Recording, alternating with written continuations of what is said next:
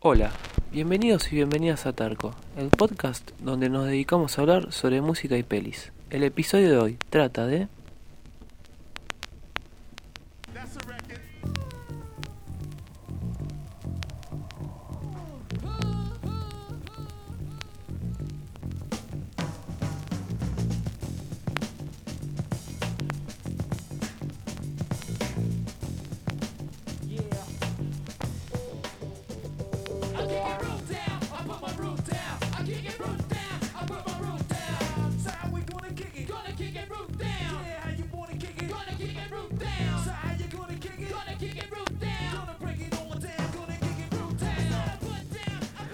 sí, ahí van ellos, los tres de Brooklyn, con su tema Root Down, del disco The Communication, del año 94.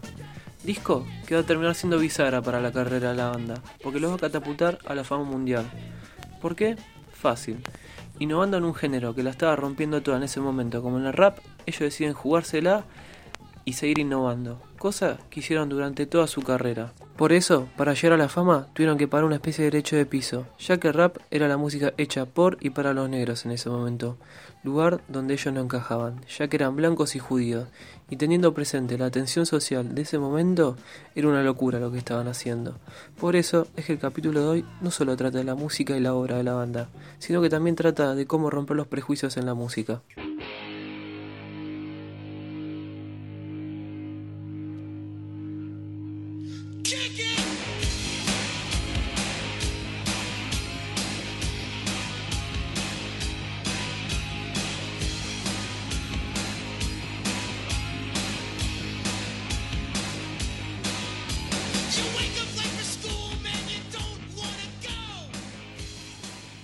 Esto que está sonando ahora es You Gotta Fight for Your Right to Party, tema del primer disco de los Beastie Boys. Ya de entrada se nota un cambio rotundo en el género, porque no está esa presencia funky o disco que tenían los primeros temas de rap, sino que hay una vibra más pesada y jodona. Algo que era casi inédito para la época, pero ellos lo demostraron así porque venían de otro palo, que era el del hardcore. Después con el paso del tiempo dejaron atrás el hardcore y empezaron a mezclar rap con rock, algo que era inédito para la época. Creo que si no me equivoco el caso más emblemático para ese momento era el de Randy MC con Aerosmith, pero después mucho más no había. Por eso es que no fue ninguna sorpresa que su primer disco, Line Set to Hill del 86, haya sido un éxito rotundo, porque estaban haciendo algo que muy pocos habían hecho para esa época. Y además estaban demostrando que eran los primeros blancos que podían rapear bien en la escena del rap, algo que para, para ese momento era imposible, o sea, ya estaban rompiendo con el prejuicio. Eh, también no solo es la música lo fundamental como banda, sino la personalidad que tenían en ese momento, que era una personalidad bien hardcore o relacionada con el rock en el mundo del rap, porque a todos los lugares que iban se metían en quilombos o rompían los hoteles o tiraban cerveza, lata de cerveza de, en los recitales y eso los diferenciaba como banda, los, los hacía especial y únicos, algo que, que, que el mundo del rap en esa época tenía, tenía mucho en cuenta, porque era como que estaban revolucionando la escena.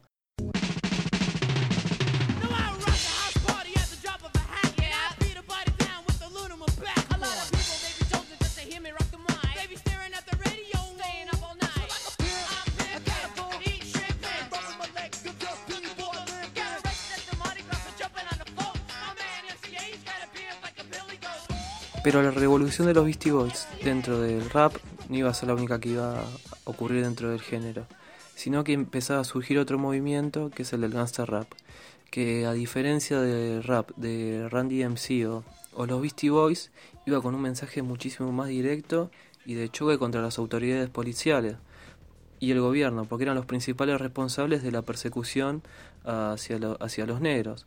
Entonces como que el mensaje cambió de un día para el otro y empezaron a surgir bandas como NWA o Public Enemy que fueron fundamental para fundar las bases del rap. O sea, eh, cantantes como Ice-T o eh, eh, eh, Ice Cube o el productor eh, Dr. Dre empiezan a salir en esta época y empiezan les empieza a ir muy bien como como como banda y el género empieza a tener otra imagen justo los Beastie Boys en esta época empiezan a sacar discos, eh, sacan Paul's Boutique del año 89, Pero claro, no están en la movida gangsta, porque ellos no son negros, son, son blancos y, y, no son víctimas del, de la autoridad policial o del gobierno, sino que están en, eh, si bien eh, apoyan al gangsta rap, están en otro, en otro lugar. Entonces, la esencia sigue siendo la misma que del disco del 86, sigue estando esa vibra jodona,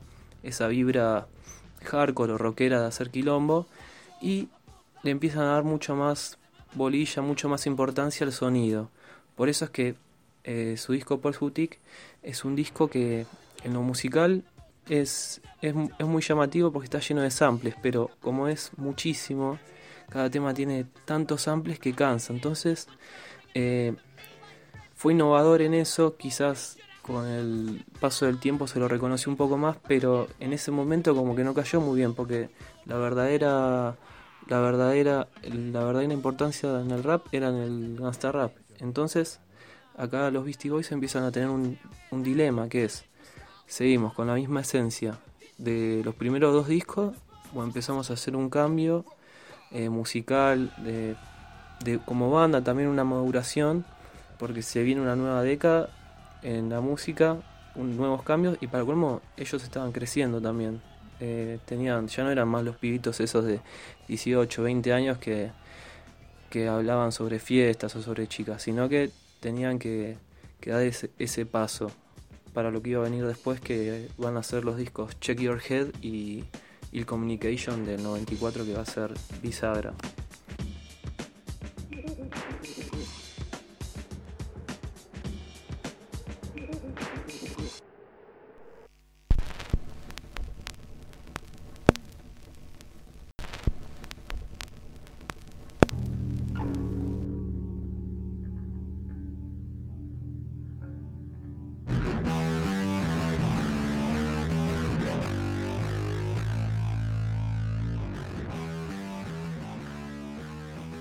Y sí, así es como hicieron los Beastie Boys para cambiar como banda, porque ya de entrada se nota un sonido muchísimo más alternativo que no habían hecho en discos anteriores. Si bien siempre está presente el rap como género principal, empiezan a jugar con otros ritmos, como los ritmos latinos, y también vuelven a esa raíz hardcore, agarrando todo esto y juntándolo en su tercer disco, Check Your Head, del año 92. Que para mí es el mejor disco que tienen como banda, porque tienen ese cambio de imagen, de personalidad, y también empiezan a adquirir una maduración musical y en las letras que antes no tenían, que les faltaba para cerrar los temas, y acá lo cierran de manera perfecta. Eh, también es fundamental la etapa que estaba pasando la música por ese momento porque empieza a haber un sonido más alternativo. Y ellos, no todos los temas están tan producidos y por momentos hay temas que suenan lo-fi y eso está buenísimo. Y también se empiezan a despegar de, de la escena de rap un poquito porque el gangsta rap que, del que antes habíamos charlado es el que empieza a tomar una nueva evolución con el conflicto, la rivalidad entre Biggie y Tupac, entre las dos costas de Estados Unidos, la oeste y la este, y ellos como que si, bien se despegan de la escena, son tomados como referentes y les va a servir muchísimo para, para su cuarto disco, y Communication del 94, y va a hacer que la rompan toda en ese momento. Así que esto es Gratitude de Check Your Head.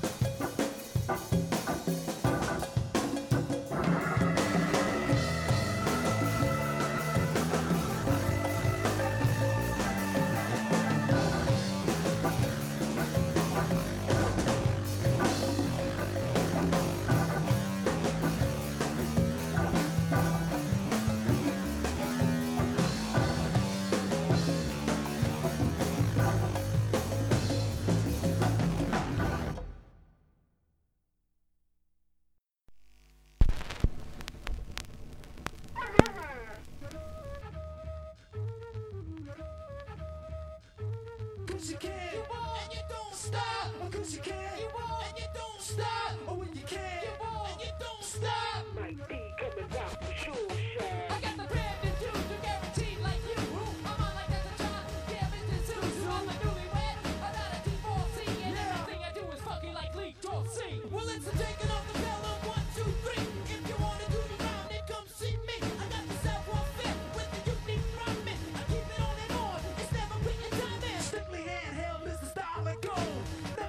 Y sí, acá es como llegamos al momento más importante de los Beastie Boys como banda, porque con la salida de Ill Communication en el año 94 adquieren esa fama mundial o la más que nada no la fama, sino la consagración como banda, porque tienen una identidad y una esencia única que los va a diferenciar de las demás bandas, o más que nada de los géneros, porque si bien siguen teniendo rap como impronta, siguen innovando en otros géneros. Eh, no solo los ritmos latinos son, son importantes en este disco, sino también adquieren una vivir un poquitito más oriental, porque uno de sus integrantes, eh, MCA, pasó del judaísmo al budismo, entonces empezó a adquirir toda esa data y la inculcó en la banda. Así que este disco es fundamental en la carrera de la banda. Quizás a mí me gusta mucho todo, pero al estar plagado de hits como Surshot o Sabotage, como que cansa un poco. Y para mí es como la segunda parte de Check Your Head, pero mejor producida. Mejor producida también y empiezan a, a meter otros músicos, ¿no? Si bien la banda siempre está presente en sí, meten a, creo que si no me equivoco, un tecladista que se llama Money Mark, que va a ser fundamental para, para la banda, y también un rapero que no me acuerdo el nombre, pero que, que le termina dando otro estilo a la música. Ya con esto, no solo que se, que se consagran en el rap, ya estaban quizás más o menos consagrados con su primer disco. Están más consagrados en el ambiente alternativo y en el mundo de la música de esa época. Entonces como que como que es lo más alto donde pudieron llegar, pero siempre ellos tranquilos, con, con los pies sobre la tierra, porque empiezan a experimentar también con otros géneros en los discos que vienen después. Por ejemplo, en Hello Nasty, del 98, es, tiene, tiene la, la impronta de, de e-communication, pero, pero un poco más tranqui. Ahí hay uno o dos temas que empieza a tener jazz, algo que no tenían antes, y después hay un disco, vuelven en el 2004, sacan un disco de rap bien clásico, bien old school, como hacían ellos. Y después en el 2007 sacan un disco que es solo instrumental y que la verdad que está buenísimo porque es una nueva faceta de, ellos. Y, la verdad que ese hiper recomendable. Y en el 2011 eh, se separan como banda porque uno de sus integrantes, MCA, eh, aquel que eh, se había hecho budista, muere después de, de pelear contra una enfermedad terminal y la banda queda eh, se separa, pero dejando un gran legado dentro del mundo del, rap, más que nada que fue la primera escena que los vio que los vio crecer, pero también la primera escena que los vio que los vio desarrollarse y que los dejaron desarrollarse, porque porque ellos no pertenecían a ese mambo, a ese ámbito también. O sea, eso es fundamental porque para, para poder desarrollarse dentro del mundo dentro del mundo de la música ay, te tienen que dejar que, te muestres. Y, el rap siempre los valoró por eso y ellos mismos siempre valoraron a la escuela de rap, al ámbito del rap, a la escena, haciendo también colaboraciones con otras bandas o teniendo mucha buena onda con, por ejemplo, se me viene a la cabeza Cypress Hill o quizás algunos integrantes de NWA o creo que Public Enemy. Entonces ahí se ve la verdadera esencia de la banda, que siempre rompió los prejuicios de, de una escena que era muy cerrada, de una escena que también recién empezaba a surgir y empezaron a mostrar algo a otros géneros y que y también demostrando que podían hacer otras cosas dentro del mundo de la música, haciéndolo como para mí una de las bandas que más me gusta también, pero uno de los principales referentes de la escena alternativa que se iba a desarrollar de manera muy buena en la época de los 90.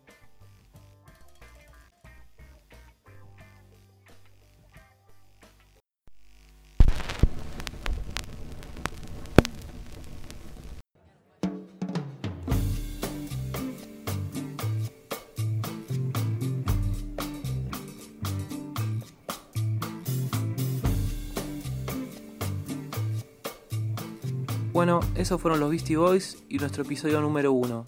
Episodio número uno, también especie de, episodio piloto para ver cómo vamos cambiando el formato de la cuenta al formato del podcast.